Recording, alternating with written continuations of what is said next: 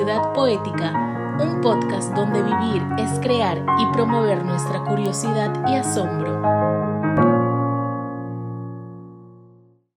Eh, nos encontramos nuevamente en Ciudad Poética, diálogos sobre arte y cosmos, y tengo el gran honor y el enorme gusto de poder eh, compartir esta conversación con una joven poeta colombiana, eh, Alejandra Echeverry, quien es además una gestora cultural y un ser humano que apuesta eh, permanentemente por esta visión poética, por este, por este eh, sueño de lo poético como una manera de vivir, como una manera de eh, transmisión de, aquellos anhelos de, esperanza, de belleza, de, asombro. Alejandra, eh, bienvenida, mil gracias por encontrarte con, nosotros aquí, eh, por la generosidad de tu tiempo en este espacio de Ciudad Poética, Diálogo sobre Arte y Cosmos. ¿Cómo te encuentras, Alejandra? Muchas gracias. Hola, Florentino, y Hola a todas las personas que se están conectando. Eh, estoy muy contenta de poder estar aquí contigo, de estar desde la distancia y de estar invitada a un programa tan bello y tan lindo como, como es este espacio, de tener eh, ese acercamiento con Perú, con Lima, que es una ciudad que me genera muchos sentimientos, me, genera muchas pulsiones. Entonces, muy agradecida contigo por este espacio. Eh, muchísimas gracias, eh, más bien a, ti, Alejandra, aquí nuestros, nuestro público, que estoy seguro eh, tiene mucho, mucho interés, siempre se conecta en estas horas, los miércoles a las 7 de la noche en hora de Lima, para escucharte y para compartir todas eh, tus reflexiones y experiencias en estas conversaciones sobre, sobre poesía. Eh, cuéntanos, Alejandra. Eh, Alejandra es autora, por ejemplo, de, Bueno, te encuentras tú en muchos proyectos, Alejandra, pero yo quisiera preguntarte un poco antes de adentrarnos en, por ejemplo, en, esta publicación tan hermosa de poesía que tienes, pero yo quisiera empezar preguntándote eh, ¿cómo, ¿cómo se inicia la vocación poética? ¿Cómo se inicia esa, esa búsqueda, esa, entrega a la poesía que, podemos contemplar en tu trabajo, eh, no solamente como escritora, sino como gestora cultural? ¿Cómo se inicia esa vocación poética, Alejandra? Bueno, Florentino, eh, digamos que el acercamiento a la poesía, como ya lo he mencionado, eh, antes, en, cuando me, hacen este tipo de preguntas que, es buscando esa génesis, que yo también, eh, digamos, me lo pregunto a diario, porque siento que uno se encuentra con la, no que uno se encuentra con la poesía, no, sino que la poesía se encuentra con uno. Eh, ese, ese acercamiento nace de la lectura, de la principal de la principal cuestión que es la lectura, y, mm. pero empieza a ser una pulsión absoluta eh, cuando estoy en la adolescencia. Digamos que la poesía para mí en la adolescencia fue muy importante porque fue esa catarsis, fue también ese eh, poder lograr identificarme con algo, eh, leer autores para mí en la etapa de la, de la adolescencia fue primordial para, para hallar ese camino y también para trazarlo, borrarlo, volverlo a escribir. Entonces allí es, me encuentro con la poesía y la poesía ha sido como que una luz, una especie de epifanía, porque a raíz de eso yo he podido encontrar lo que quiero ser sin ser optimista ni sonar cursi, sino que uno entiende de que el camino de la poesía es difícil, arduo, pero también que es un bálsamo y es un, eh, es un un espacio que le permite a uno eh, ser totalmente humano, ¿no? Conviven esas bestias y, también esas eh, criaturas extrañas eh, de lo sagrado y de lo hermoso. Entonces allí en ese espacio entendí, en ese momento entendí que la poesía era ese momento, era ese lugar y era ese tiempo, todo, todo en, ese, en esa misma línea. Alejandra, y, eh, qué interesante esto que mencionas de eh, la poesía como bálsamo, la poesía como esta posibilidad de, de aparición, ¿no? De aparición de, de, todos estos seres que de alguna manera nos, nos transitan, de, como tú lo has mencionado, de estas criaturas, de estas bestias, quizá también de estos ángeles, quizá también de criaturas eh, sutiles, de, de, cosmos diversos e imaginarios y muy reales algunos. Pero y, nos contabas de, las lecturas que te, que te van nutriendo y que en tu adolescencia, por ejemplo, eh, pudieron conectar con, e, con este anhelo. ¿Cuál sería, por ejemplo, una, una lectura que tú eh, evocarías en estos momentos, que, tú, que para ti eh, significó, ah, digamos, un, un quiebre o, una unión súbita con otra dimensión? Bueno, digamos que eh, recordar el momento preciso en el que uno hace ese quiebre es difícil porque hay muchas lecturas, hay muchas lecturas.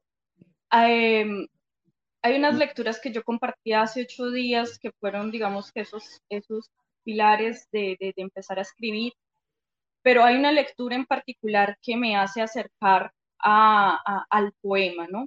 A ese primer impacto con el poema y fue una lectura que hice de Alejandra Pizarnik, ¿no? Eh, Alejandra Pizarnik, digamos que cuando uno empieza a escribir o a leer, es una referente. Yo creo que sucede esa que me identifico primero por el nombre, porque siendo una cosa tan banal, diría alguien tan, tan, tan frívola para comparar, pero esa entonación de Alejandra, ¿no? O sea, eh, cuando ella habla de, de, su propia Alejandra, pues todas las Alejandras sentimos que hablan de nosotras, de ese yo interior, ¿no? Entonces, desde ese punto, diría yo, ese primer momento, se, se pasa eso. Nos comentabas sobre, sobre que todas, eh, de todas las Alejandras, ¿no? Es un nombre tan, tan sonoro, además, tan significativo, eh, se sienten de alguna manera convocadas cuando, por ejemplo, mencionabas lo de esta poeta Alejandra eh, Pizarnik, ¿no? que, que, que, nos contabas que, que tiene una, una una influencia, o más allá de influencia, una irradiación en ti, ¿no, Alejandra? Y, pero en, esta, en, esta, en este encuentro con la poesía de Pizarnik, por ejemplo, eh, ¿recuerdas algunos otros autores o autoras eh, que tú que quisieras ahora eh, comentar y que, y que de repente están marcando de alguna manera, por ejemplo, como eh, en, lo que estás haciendo o, en, en, tu libro, por ejemplo, La niña que nunca ocupó un columpio, ¿no? Que vamos a hablar más adelante de, de, esta obra eh, tuya, Alejandra. Eh, algunos autores o autoras que tú quisieras evocar en este camino de la poesía que también lo has enunciado, este camino de, encuentro y de, y de, acogida a todos estos seres. Claro, eh, hay, una escritura que fue fundamental, yo creo que también en este proceso, que fue mm. una poeta colombiana, Clemencia Tarifa, fue muy importante, digamos que en esa búsqueda poética fue eh, clave. Hay otra poeta que eh, en estos momentos digo yo que es una, una sido una de esas lecturas fuertes, contundentes de, de, estos últimos tiempos que ha sido de Avilariño y es porque eh, he decidido es también experimentar el tema de la brevedad, ¿no? De que la brevedad de la palabra, eh, decir mucho con poco, de lograr eh, ser desde lo, desde lo pequeño, ser grande, ¿no? eso me, me, parece absolutamente hermoso y experimentar con esto me, me parece muy, muy, muy trascendental. para la obra, para mi obra. La lectura de David Lariño es una lectura trascendental eh, en el camino de la, de la poesía. Otras lecturas ¿Cómo se llama ella? Idea Vilariño. Idea Vilariño, claro. Otra lectura nos mencionabas, Alejandra. La lectura también eh, de Silvia Plath en, en determinado momento llega a marcar mucho ese último libro, eh, eh, última parte del libro, perdón, de los retornos, que es el último, el último contenido del libro, porque habla desde lo confesional, habla sobre estas cosas que nos suceden a las mujeres, sobre estos dolores de, de, la maternidad, de, estos roles que se nos imponen también de, ser las cuidadoras, pero que, esa, pero que hay una oscuridad que nos habita allí también a las mujeres, ¿no? Y algo que nadie habla, pero, pero está allí. Y esta manera de hablar eh, Silvia Plath de eso también es fundamental para mi obra. ¿Tú crees, tú crees Alejandra, que, eh, cuando encuentras un poema, que eh, buscas algo en, algo en especial o en específico eh, de los poemas que, lees, que abordas? ¿Buscas algo? ¿Qué, es, qué, buscas? ¿O, buscas algo en especial de, por ejemplo, buscas lo mismo en los poemas que lees, a los que te acercas? y, eh, eh, que en los poemas que tú escribes, que tú, eh, digamos, intermedias, creas a, través de, tus propias palabras y sentires, ¿buscas lo mismo o buscas algo diferente entre lo que lees y entre lo que escribes? Bueno, te respondo esa grandiosa pregunta parafraseando a Alejandra Pizarnik, y a un pedazo, a un, a un fragmento de, de, un poema que dice, escribir, eh, escribir un poema es reparar la herida fundamental. Yo cuando leo un poema, eh, no solamente espero que me repare la herida, yo primero espero que me haga la herida y luego la repare. Para mí es fundamental que la poesía eh, me, me, me punce, es fundamental que para mí la poesía duela, haya un quiebre allí, ¿no? Que me saque de esa zona de, aparente tranquilidad y me mueva, me conmueva, me, me, me fuerce. Y digamos que de esa misma manera, para mí escribir poesía significa lo mismo.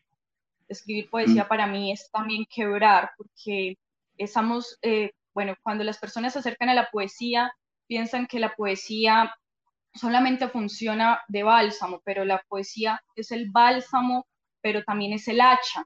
La poesía también debe doler, la literatura debe doler, la literatura debe cuestionarnos, debe nombrar esas cosas que no nos atrevemos a nombrar en lo cotidiano. Entonces yo eh, escribo un poema y cuando busco un poema, lo leo, lo que espero es que me quiebre, me quiebre, me saque de esa zona tan eh, aparentemente confortable. Y, en ese quebrarse que, eh, eh, de la literatura, mira qué, qué, hermosa este, reflexión, ¿no?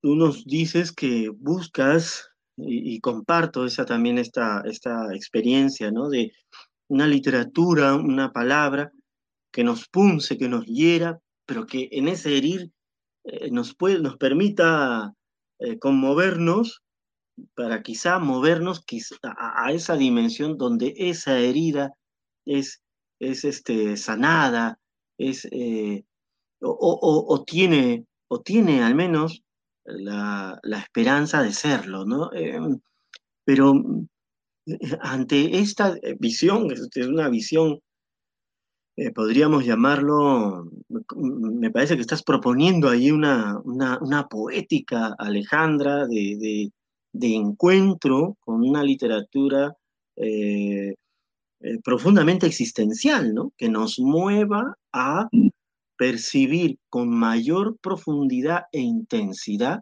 la vida. Pero ¿qué sucede, Alejandra?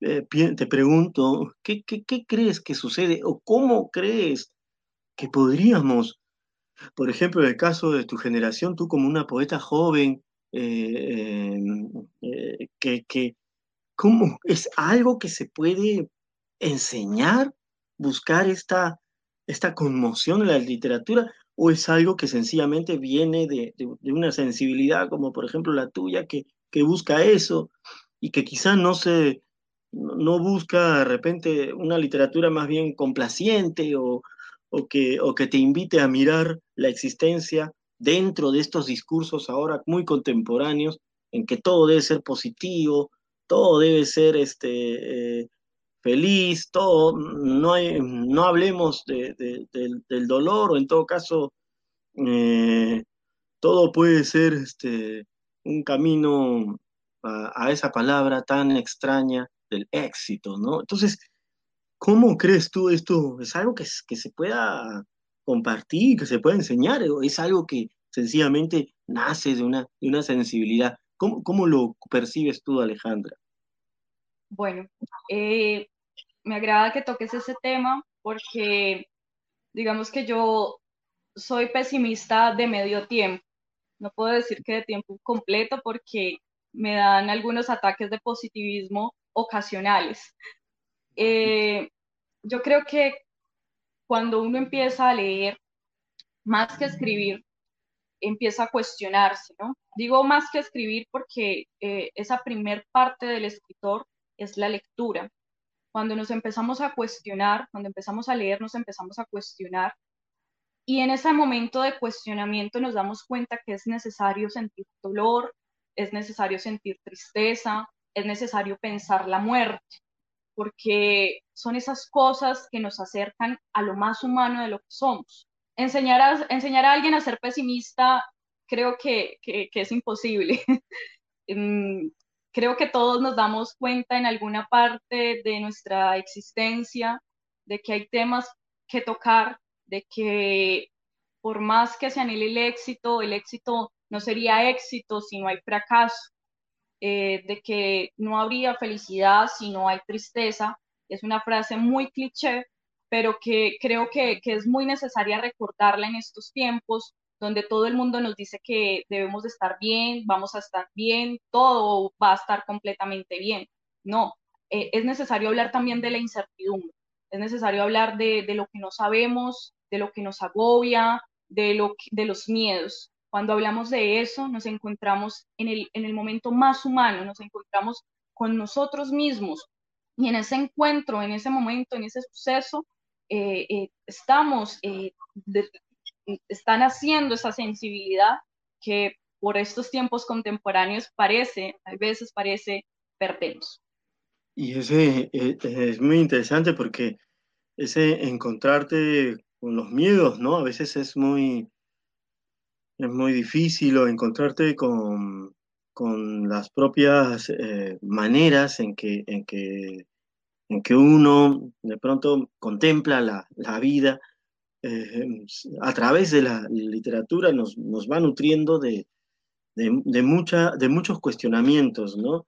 Eh, ¿qué, ¿Cuál es el, cuál es, Alejandra, para ti, uno de esos cuestionamientos eh, que la literatura o en sí la dimensión de la expresividad humana te ha hecho, te, ha, te, ha, llevado, ¿no? O sea, puede ser la literatura, pero puede ser que también un cuestionamiento te, lo, haya llevado una literatura visual, una literatura musical, no sé, amplificando un poco la dimensión de, la expresividad humana y la dimensión también de la propia expresividad cósmica, ¿no? Porque también creo que, que, el universo como una suerte de conciencia nos presenta e instala en nuestro, en nuestro instante, instala en el instante eh, acontecimientos eh, permanentemente milagrosos, de asombro, pero que quizás no los percibimos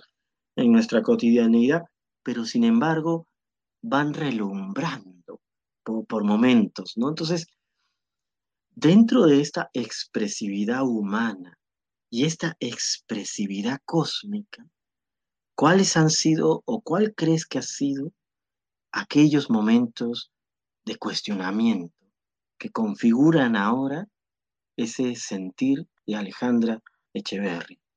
La poesía y en general el arte han logrado hacerme un gran cuestionamiento y es el tema de la familia. Diría que es el gran tema del que, del que estoy explorando, del que, del que me ha tocado y es ese sentir de la familia, ese, ese, ese dolor que es ser familiar, que es tener familia, ¿no?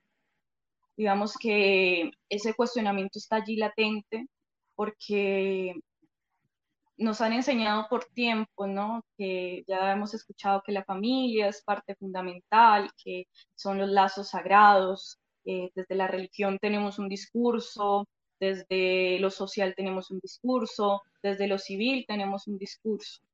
Pero nadie habla de lo doloroso que también es la familia, de cómo esos vínculos se rompen, se unen, se vuelven a romper, de cómo eh, trasciende también el ser parte de una familia, de cómo nos alejamos de quien amamos por temor o de cómo nos juntamos con quien nunca nos juntábamos, ¿no?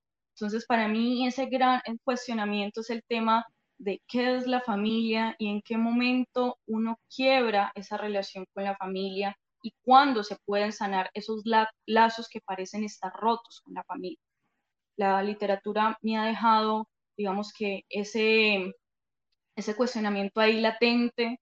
Otro gran cuestionamiento es, diría yo, el, del ser, ¿no? El de la corporalidad también. ¿Hasta qué momento este cuerpo, hasta qué momento eh, este rostro es, e, es, algo presente, ¿no? Está presente. ¿En qué momento existe esa, ese, ese, ese momento en donde yo me desprendo de este cuerpo y soy Alejandra, ¿no? Sin, sin, sin ropa, sin piel, sin órganos, sin sangre, sin huesos, en ese momento en donde hay eh, Alejandra en ese, en ese interior. Ese cuestionamiento también me lo ha dejado la literatura y es algo con lo que todos los días lucho, porque abrir una herida existencial es abrirla, pero no cerrarla. La herida que, que de, la, de la existencia no se cierra. Una vez abierta, allí, allí queda. ¿Y por qué? Mira, eh, a mí me, parece eh, realmente muy fascinante la idea de lo que acabas de mencionar, la herida existencial, Alejandra. Como si de la herida existencial brotaran también los flujos del poema, las irradiaciones eso invisible que paradójicamente en la sonoridad del verso nos, nos conecta de pronto con algo que en plena comunidad nos devuelve a la soledad y, y quizá en la vivencia de la soledad nos devuelve a la comunidad. Es ese dolor de la familia, dolor que, que también eh, ahora que lo has, lo has traído en, este, en este espacio de conversación y que te agradezco muchísimo, en verdad, Alejandra, porque estás abordando temas muy, muy, muy esenciales, muy fundamentales. Este dolor de ser familia, que, que, está íntimamente ligado a ese amor y esa herida existencial. Eh, me, de alguna manera yo como, como lector también encuentro de alguna forma estas dos dimensiones, por ejemplo, en tu quehacer poético, Alejandra, y, quisiera invitarte, si, a ti te parece, eh, a que puedas compartirnos algún texto tuyo o, alguna, alguna creación tuya verbal que quizá se sintoniza con esos, con esos afluentes o quizá estás ya ahora eh, sintonizándote también con otras, con otras, con otras, con otras fuentes, ¿no? Eh, yo quisiera este, eh, pedirte, Alejandra, si, si a ti te parece, este, quisieras, si quisieras compartir un poema en esa sintonía de lo que acabas de mencionar. Claro que sí, Florentina. Hay un poema que marca esto que estamos hablando y un poema fundamental en el libro, poema que, que, cada vez que lo leo me cuesta, me duele, cada vez que lo leo me remite también a la ternura, al cariño, pero también al dolor y a esos lazos eh, que en estos momentos están em, sueltos, pero que considero algún día vuelven a unirse. Te comparto entonces el siguiente poema, les comparto a nuestros eh, seguidores, a nuestros visitantes, a nuestros amigos. Ya uno en la virtualidad no sabe a veces qué palabras utilizar. Tengo una herida en el rostro, es mi madre. Antes, cuando tenía 15 o mucho menos, me miraba al espejo y encontraba los rasgos de nadie. Era la hija de la mujer sin rostro o quizás de la mujer sin nombre. Hoy, que mis ojos pesan un poco más, que mis grietas son mucho más largas y peligrosas, me veo de frente, espejo persona, y me doy cuenta que mi madre se ha reposado en mí. No solo tengo sus cabellos tristes, sino su boca llena de dolor, de palabras a las tres de la mañana y de humo fácil de odiar. Hoy tengo todas sus mentiras en mi boca, todas sus músicas en mis oídos, todos sus sueños en mi pecho. Comprendí que mi madre pudo ser yo o quizás el reflejo de su espejo clavado en mi propio rostro. Muchísimas gracias, Alejandra. Y hay una lo, he sentido así, Alejandra, una, ese, ese momento de, uno de los, de los momentos que la poesía nos da en, en, sus revelaciones. Yo siento que la poesía de alguna manera nos, nos, revela, nos va revelando eh, cosas, nos va revelando estancias, Y cuando dices comprendí que su rostro comprendí que mi madre pudo ser yo, ¿no? Eh, eh, eh, y, retornas, este, me acaba de dar una, una me acaba de dar una, una, un reconocimiento eso, ¿no? Reconocer que, que nosotros podríamos ser también nuestros, pudimos ser nuestros padres.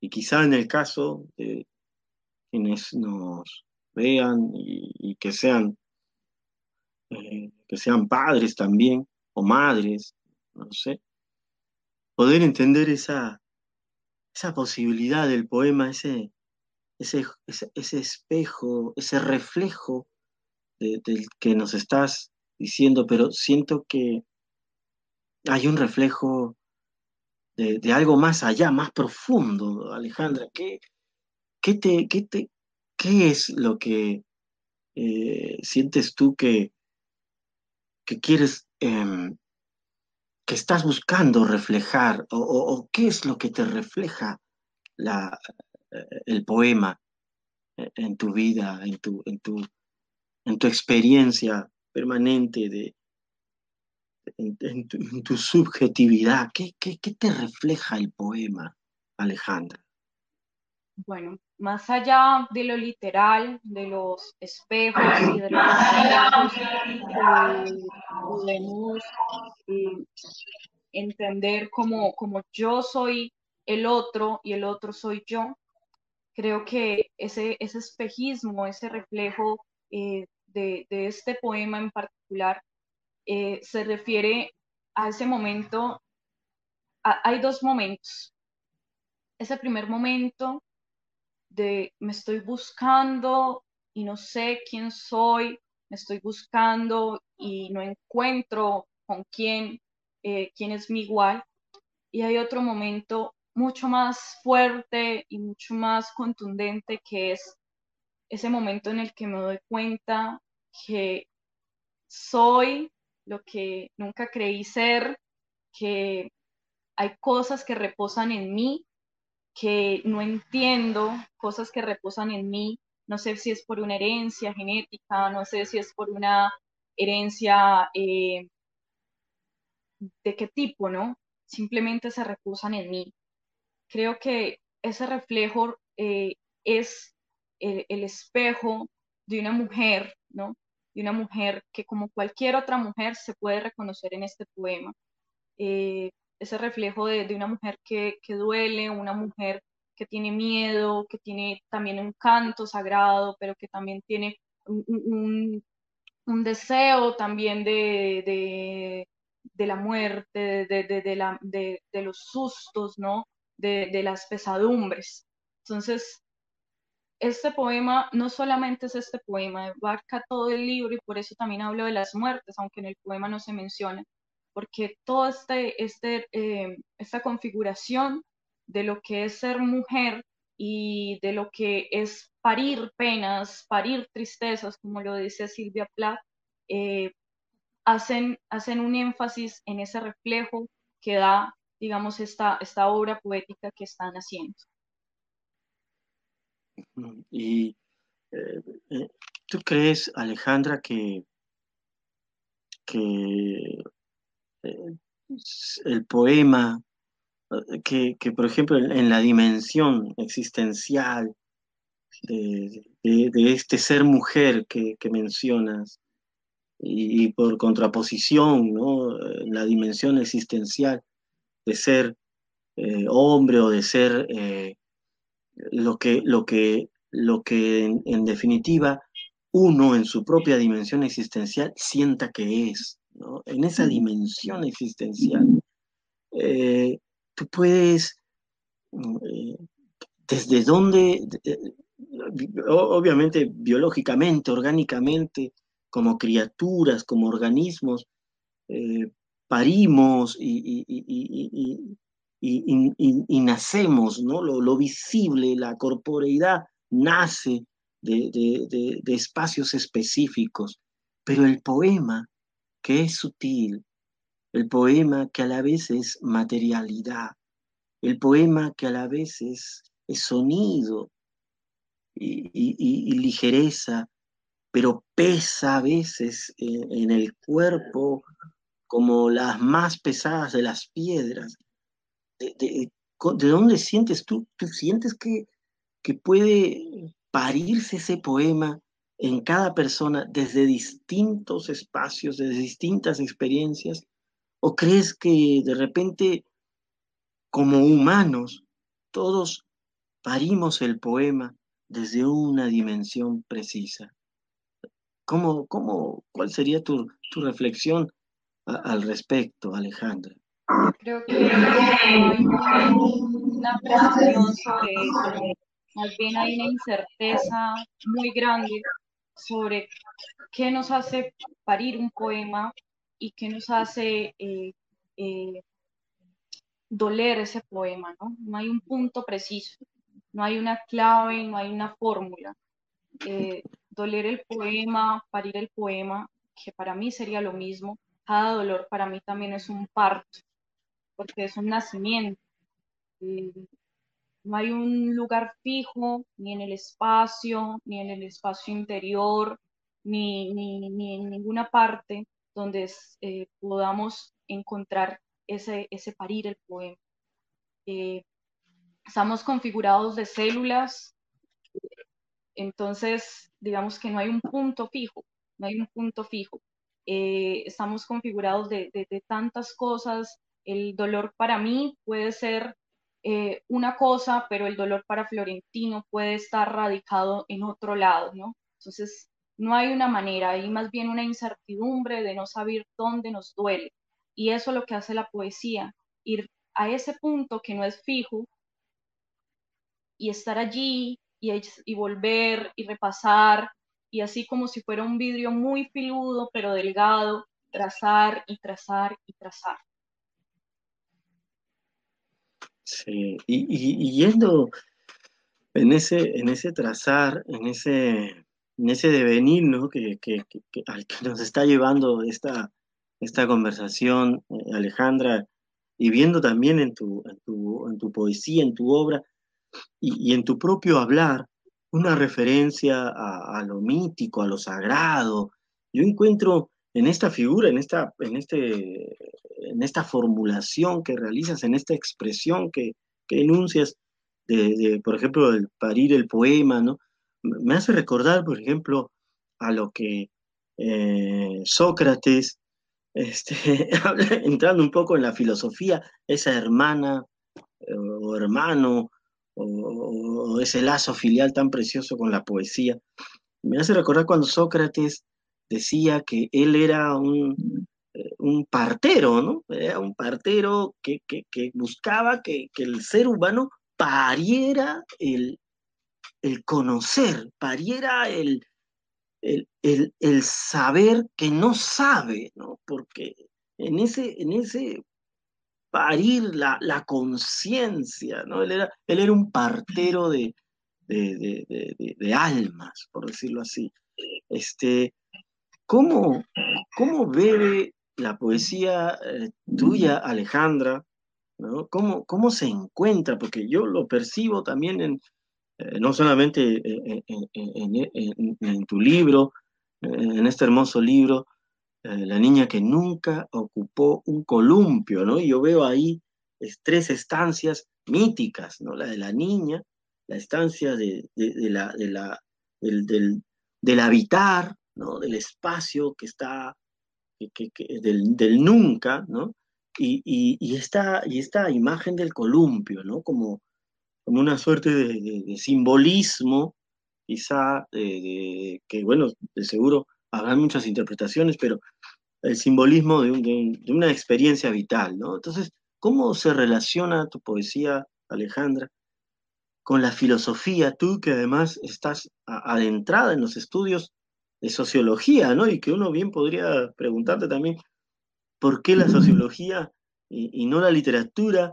Pero creo encontrar de alguna manera por, por tu obra, eh, eh, los lazos que te permite quizá ese encuentro, quizá la sociología te permite ese encuentro con la filosofía, con lo, con lo mítico, pero quisiera, y estoy seguro que nuestros Facebook videntes, eh, virtual followers, seguidores, este, estarán con mucha curiosidad y mucho interés de saber cómo se relaciona esa filosofía y esa, y, y esa dimensión mítica en tu poesía y en tu vida, Alejandra? Bueno, eh, hablar de filosofía siempre es un reto, eh, porque hablar de filosofía es hablar de la existencia misma, y hablar de la existencia misma es un tema muy difícil. Eh, hay dos cosas que creo yo y digo creo, pero pues eh, ahí, allí en la obra, cuando referías al título, y es que hay dos, hay dos cosas muy importantes. Primero, la infancia, eh, la figura de la infancia, que sería la niña, y el que nunca ocupó un columpio sería también esa eh, pregunta, no, esa indagación a, la, a lo existencial, ¿no? Al, al, irnos, desconectarnos de, lo literal y ahondarnos más eh, eh, en, esa, en, ese, en ese momento eh, donde uno deja de ocupar algo. Dejar de ocupar algo remite a muchas cosas. Puedo dejar de ocupar un espacio habitable, puedo dejar de ocupar un cuerpo, puedo dejar de ocupar un número, eh, ahora con el tema de las redes puedo dejar de ocupar un usuario, ¿no? Entonces, el dejar ocupar nos refiere también a lo existencial, a ese plano del que veníamos hablando. Entonces, los dos, dos momentos, que es la niñez y, y, la gran pregunta existencial que está enmarcada, digamos que es de lo que escribo, son dos, dos puntos muy allí. Eh, me preguntabas también, hablabas sobre eh, cómo, cómo, la sociología eh, conversa con la poesía, ¿no? Y al principio no, no creía que, que, esa conversación se podría llegar a entablar. Cuando entré a estudiar, digamos que había otras pretensiones por parte de la carrera, pero uno entiende también al ser, ¿no? Empieza a uno a leer sobre ese comportamiento que, del ser y esos miedos del ser, y es una palabra que utilizo mucho porque para mí el ser humano está lleno de miedos y siempre están en constante, no tenga miedo, ¿no? Pero ¿cómo no voy a tener miedo si tengo capacidad de asombro? Si el día que no tenga miedo es porque no tengo asombro, porque el asombro da también vértigo, ¿no? El asombro da el no conocer, da curiosidad, pero también da ese momento en que, en que es un punto negro en el espacio, un punto donde no conocemos. Entonces, eso también me parece interesante, el, el cómo la sociología conversa con la poesía, hablándonos del ser, sus miedos y este gran teatro, este gran teatro que es la vida. Este, este gran teatro, además que al que tú eh, abordas, por ejemplo, no solamente con tu, con tu obra poética, Alejandra, sino también con, con, la, con el activismo cultural, el activismo poético, me gustaría denominarlo de esa manera, el activismo poético, por ejemplo, de, noches literarias o, de trabajo en, la biblioteca. No sé si nos podrías contar, comentar un poco de estas actividades para que también eh, nuestros eh, Facebook videntes y, seguidores pudieran conocer esa, esa dimensión de, porque a veces se piensa que, eh, una poeta, un poeta, es alguien que quizá está como un poco eh, desasido de, esas, de esas conexiones duras y, rudas de la realidad, y sin embargo vemos que, no es así, ¿no? Que, los poetas y que en general todos los seres humanos que tienen esa, esa sensibilidad de, de, adentrarse en esa herida existencial para poder eh, sanar, eh, están eh, también enraizados en, experiencias humanas y de, y, de, comunidad también muy intensas. No sé si nos podrías comentar un poquito de, tu trabajo en, en la biblioteca, y de noches literarias, Alejandra? Bueno, empiezo respondiendo a esa, a esa pregunta eh, con lo siguiente, con un verso, con un verso de, em, de Parra, que dice, eh, de Nicanor Parra, dice, los poetas han bajado del Olimpo. Eh, y lo digo porque sucede que muchas personas creen que el ser poeta, uno, mantenemos ebrios, yo sí mantengo ebria de letras, o dos, no tenemos trabajo y por eso nos dedicamos a escribir. Entonces, estas dos, cosas eh, me parecen graciosas porque digamos que los poetas también tenemos una vida como los normales, porque somos seres que nos toca hacer el almuerzo, somos seres a los que nos coge la tarde, somos seres a los que nos deja el bus, somos seres a los que eh, se nos pierde el dinero, cualquier cantidad de cosas cotidianas nos invade la vida a los poetas. ¿Qué pasa? Que quizás eh, de esas cosas cotidianas hacemos poesía, ¿no? De esas, cosas, de esas cosas cotidianas logramos ver lo que otro no pueda ver, que, es ese, ese, ese, ese, momento donde nace el poema, esas cosas que, están allí siempre, porque la poesía ha estado allí siempre, sino que el poeta se pone un mirador aquí en el ojo y logra eh, observar eso.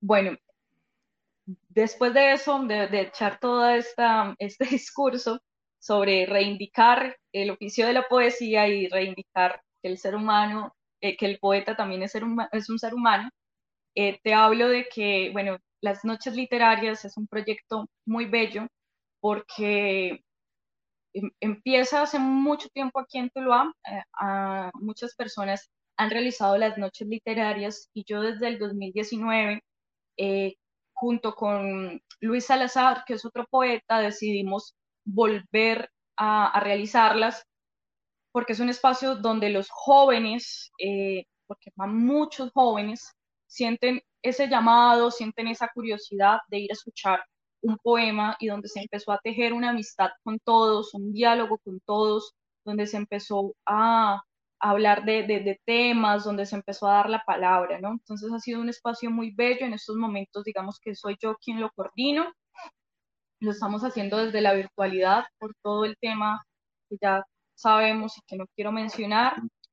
Y el tema de la biblioteca, que es mi trabajo, ese sí, digamos que eh, eh, es en estos momentos, porque también he sido eh, voluntaria allí. Es un tema muy lindo porque cuando llegué aquí a Tuluá, yo vivo en Tuluá, pero viví mucho tiempo fuera, hace seis años, la biblioteca fue ese, ese espacio donde me acogió, donde hice, digamos que la primera lectura de mis poemas, donde mm, conocí escritores, donde me acerqué a la palabra de una forma mucho más latente. Entonces trabajo allí como promotora de lectura y siempre queriendo algo, y es que la gente descubra esa, esa misma pasión, ese mismo, ese mismo sentimiento que a mí me produce la literatura eh, eh, esa misma ansia, ese mismo desvelo, ese mismo dolor también, pero esa misma redención y, compañera que es la literatura y que yo no concibo una vida sin poder eh, tenerla, ¿no? O sea, puede, puede, uno puede vivir sin literatura, nadie dice que no, mucha gente vive sin literatura, pero una vez uno conoce lo que hace la literatura en la vida de uno, ese acompañamiento, porque es la gran compañera, porque es esa compañera que, que te da duro, ¿no? Que, que te dice las verdades a la cara, es esa compañera que te muestra el mundo tal y como es el mundo. Eh, no consigo una vida sin, ella. Wow, sí, pues es, es, es muy, muy hermoso y, muy intenso como lo, cómo lo expresas, Alejandra, y, y me quedo con, con, con, muchas, muchas expresiones tuyas y, sobre todo mm, quisiera eh, rescatar de entre, entre tantas eh, hondas expresiones que has mencionado, eh, esto de transmitir ese, ese desvelo, ¿no? Y me hacías recordar este poema de, de Juan de la Cruz cuando decía este, salir sin ser salir de mi casa, salir de mi casa eh, ya plena la albor ya, ya la noche callada, salir sin ser llamada, dejando la casa, eh, dejando la casa eh, en, su, en su silencio, ¿no? Y, ese desvelo del alma que busca, quizá al encuentro de, de esta luminosidad, o de esta oscuridad luminosa, o de esta luminosa sombra también, de este espacio donde los contrarios, o eso que todavía llamamos los contrarios, se abrazan, y, que en ese abrazarse quizá surge aquello que aún estamos por intuir, pero que denominamos amor, ¿no?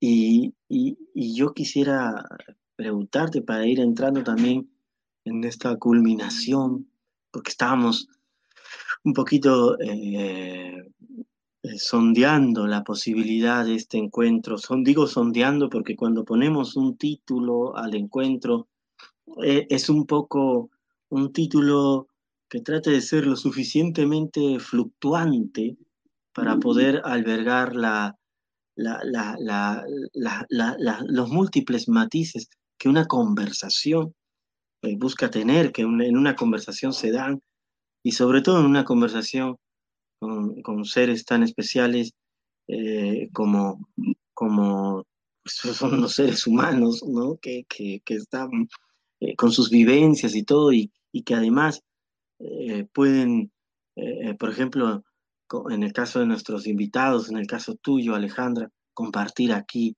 estas, estas experiencias. Y, con respecto a este amor, Alejandra, ¿no? A este amor que es lo que tú me has expresado en esta literatura, yo lo he sentido como también un atisbo del amor. Con respecto al amor del que estamos hablando, a la poesía, y al momento de transformación que vivimos. ¿En qué lugar, eh, en qué lugar del poema crees tú podemos encontrar ese amor?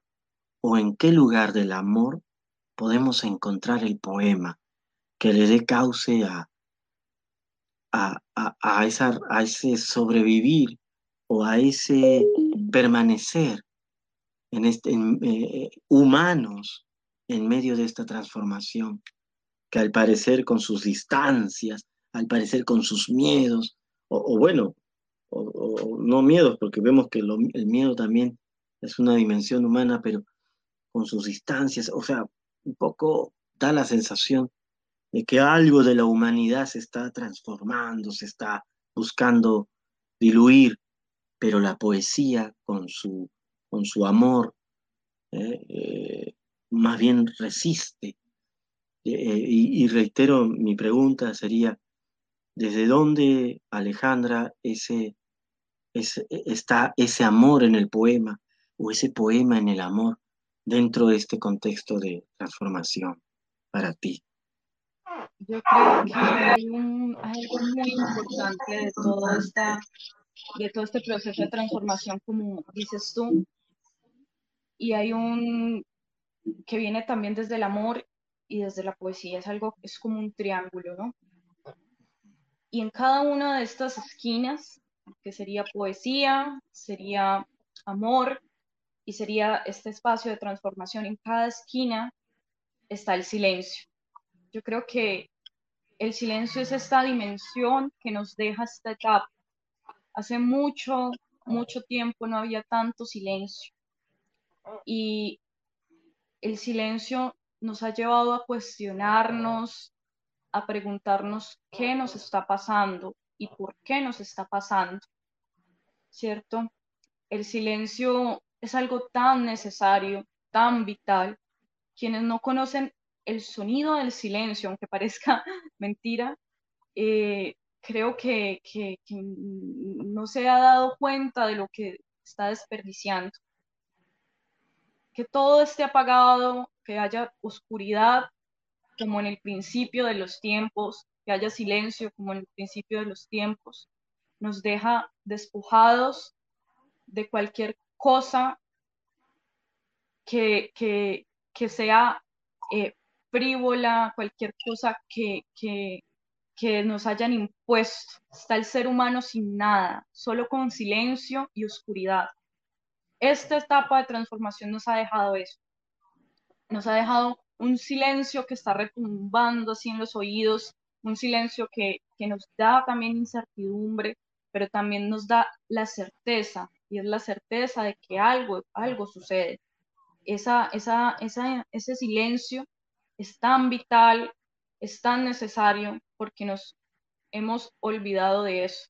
Cuando no estamos haciendo nada, tenemos que estar haciendo algo, ¿no? Pero no hay un espacio en donde el ser humano se siente y esté solo con él mismo. Hemos tenido miedo a eso, y hablo también por mí, por mi generación, hemos tenido miedo a la soledad, hemos tenido miedo al silencio, miedo a la oscuridad, pero en este espacio donde, donde, donde no vale sino eh, lo que hay aquí, o sea, lo que, lo que, lo que Alejandra piensa en su soledad, donde, es, donde hay ese peso, eh, es donde el silencio viene y nos cobija como un manto sagrado también. Así es, es, eh, una muy hermosa reflexión realmente, Alejandra, sobre, sobre eh, ese tremendo espacio que nos abre también existencialmente el silencio. Y, y en ese silencio sonoro que quizá eh, a todo poema nos invita, eh, yo quisiera eh, rogarte, hacerte la invitación nuevamente de poder compartir,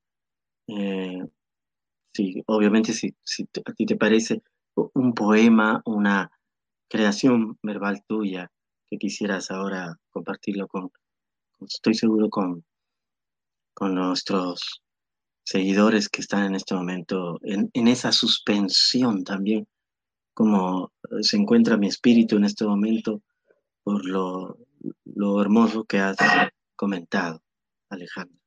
Gracias, eh, les comparto eh, el siguiente poema titulado Soy esa criatura que cuelga bajo su propio sol. Tengo este cuerpo de criatura extraña, innombrable y astuta, que tantas voces ha tenido. En este cuerpo no solo se consumen los astros y los miedos, también en este cuerpo se nace monstruo, bestia, perro o humano.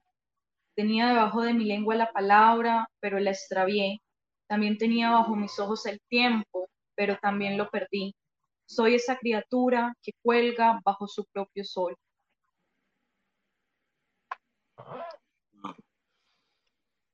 Creo que es un poema que enmarca lo que hemos venido hablando, lo que hemos venido discutiendo en torno a esta charla. Sí, muy bello poema, Alejandra, y y además este que nos lleva un poco, sí, este, el sentido que en el poema además habían imágenes que, que efectivamente han surgido en este conversar, ¿no? Y creo que me, me, alegra mucho y me, me conmueve mucho que, que, tu poesía haya estado resonando en, en, el ser de tu, de tu diálogo, en el ser de tu hablar, y, y verdaderamente eh, quisiera de repente compartir algunos comentarios que están eh, saludándonos, nos saludan desde, desde varios espacios, em, donde nos dice, por ejemplo, eh, una colega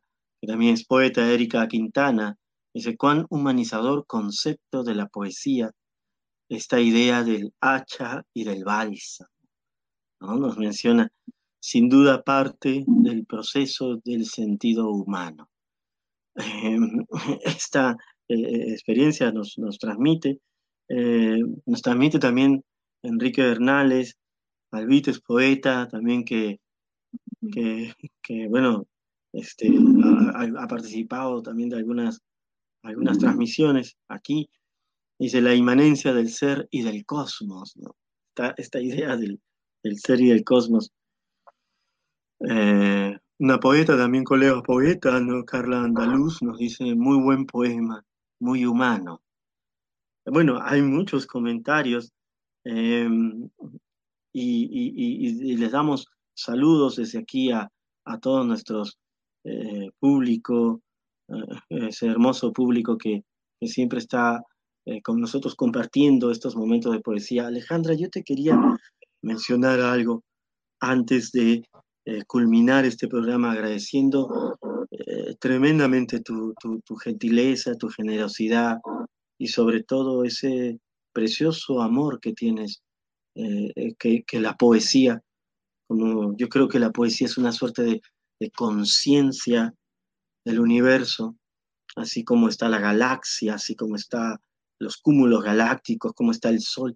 La poesía es una conciencia también. Y, y creo que esa, esa conciencia de la poesía eh, eh, muerde tu corazón, como en las metáforas de la mística sufi, cuando dicen que cuando el corazón es mordido por, por, por los dientes del león de la poesía, o el león de la, de la mística, por decirlo de algún modo, de ese asombro por lo sagrado, que finalmente es toda, toda la dimensión de la vida, eh, uno no puede dejar, no, no puede descansar hasta que se encuentre eh, revoloteando alrededor de la luz del poema. Eh, yo quisiera invocar un momento más de tu parte para que puedas, este programa que se transmite en Lima Le, te comento que tiene cientos de voluntarios, cientos de voluntarios en la ciudad de Lima, jóvenes, como diría Cantinflas, jóvenes y jóvenes, entusiastas, que, me recuerdan mucho a, ese entusiasmo que tú ahora nos transmites en este hacer de, en, esta ciudad de Tuluá, en la biblioteca, en tu, en tu programa de noches literarias, que para información de nuestros eh, público lo pueden encontrar en Instagram, noches literarias. Eh, ¿Cómo sería el, el este, la, la es, es, es, numeral, noches literarias, arroba, ¿verdad? Noches literarias Tuluá. Noches, arroba, noches literarias Tuluá, ¿no? Arroba, noches literarias Tuluá. Todo junto, noches literarias Tuluá.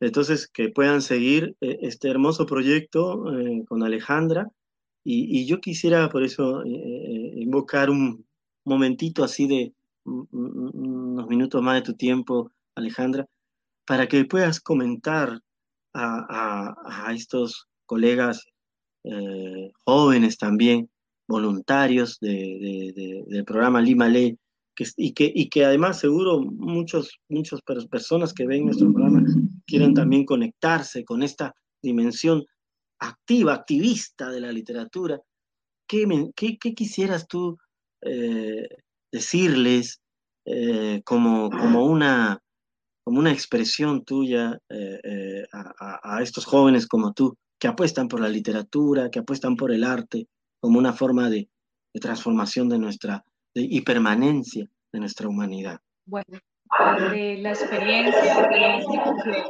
que creo que uno puede hablar es que a veces la lucha parece perderse, a veces parece que es difícil, que, es un camino tortuoso, que, que no se ven frutos.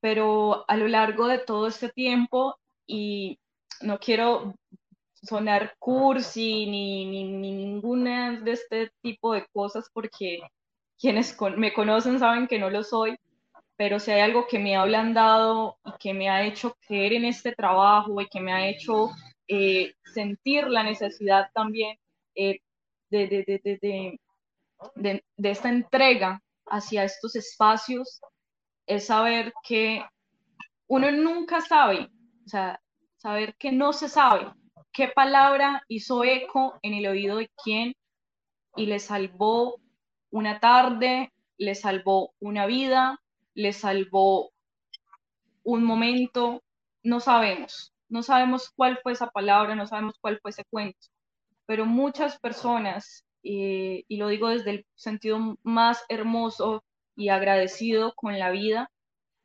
eh, me han dicho, Alejandra, eh, tal poema, tal cuento, o por tal recomendación llegué a la literatura y, hizo un eco en mí, ¿no?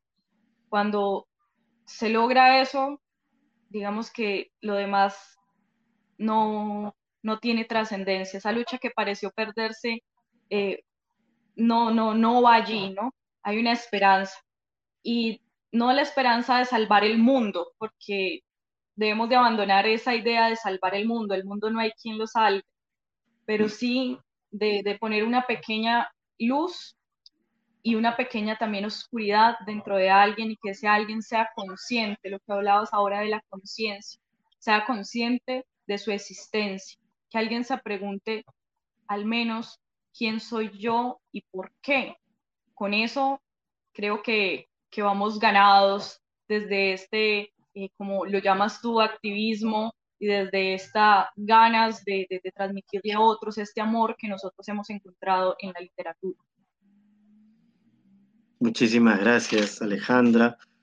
Agradecerte de, todo corazón tu, generosidad por compartir este, estos momentos tan, tan plenos eh, que tenemos pues la, dicha de, compartir eh, eh, al, enlazarnos en, esa, en ese sentir que, permiten las palabras, Alejandra, y, y bueno, invitar a nuestro público a nuevamente a, seguir el proyecto de, Alejandra Echeverry en arroba noches literarias Tuluá, con acentuación en, con tilde en la A, Tuluá, y que eh, puedan unirse a este proyecto y contemplarlo en toda su dimensión. Eh, asimismo, invitar a, la lectura de la obra de, Alejandra que pueden encontrar en, internet en el libro La niña que nunca ocupó un columpio, pero que eh, en el poema nos transmite ahora la, el completo habitar de las palabras. Muchísimas gracias Alejandra y muchas gracias en esta transmisión de Ciudad Poética, diálogos sobre arte y cosmos. Muchas gracias.